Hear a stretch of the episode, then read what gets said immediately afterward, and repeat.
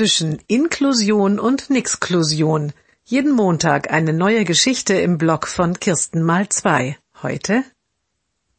Dieses Jahr wird das Mädchen eingeschult. Es freut sich schon sehr, auch auf den Anmeldetag an der Grundschule. Die Schulleiterin erzählt von der Theater AG, von den tollen Ausflügen. Dann gilt es, einen Stapel Formulare auszufüllen.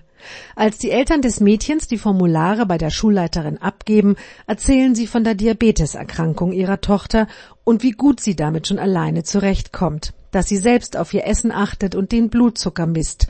Nur beim Ablesen der Werte braucht sie noch Hilfe.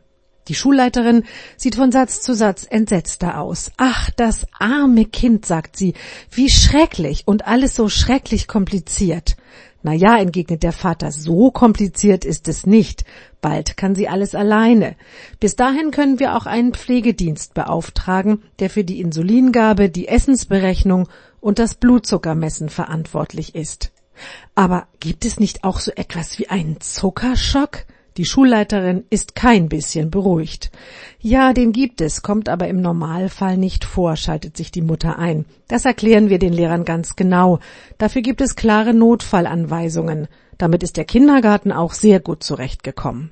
Die Schulleiterin schüttelt den Kopf und schiebt den Eltern den Formularstapel wieder zurück. Nein, sagt sie energisch, so etwas will ich an meiner Schule nicht. Dafür gibt es Sonderschulen für Kinder mit Körperbehinderung.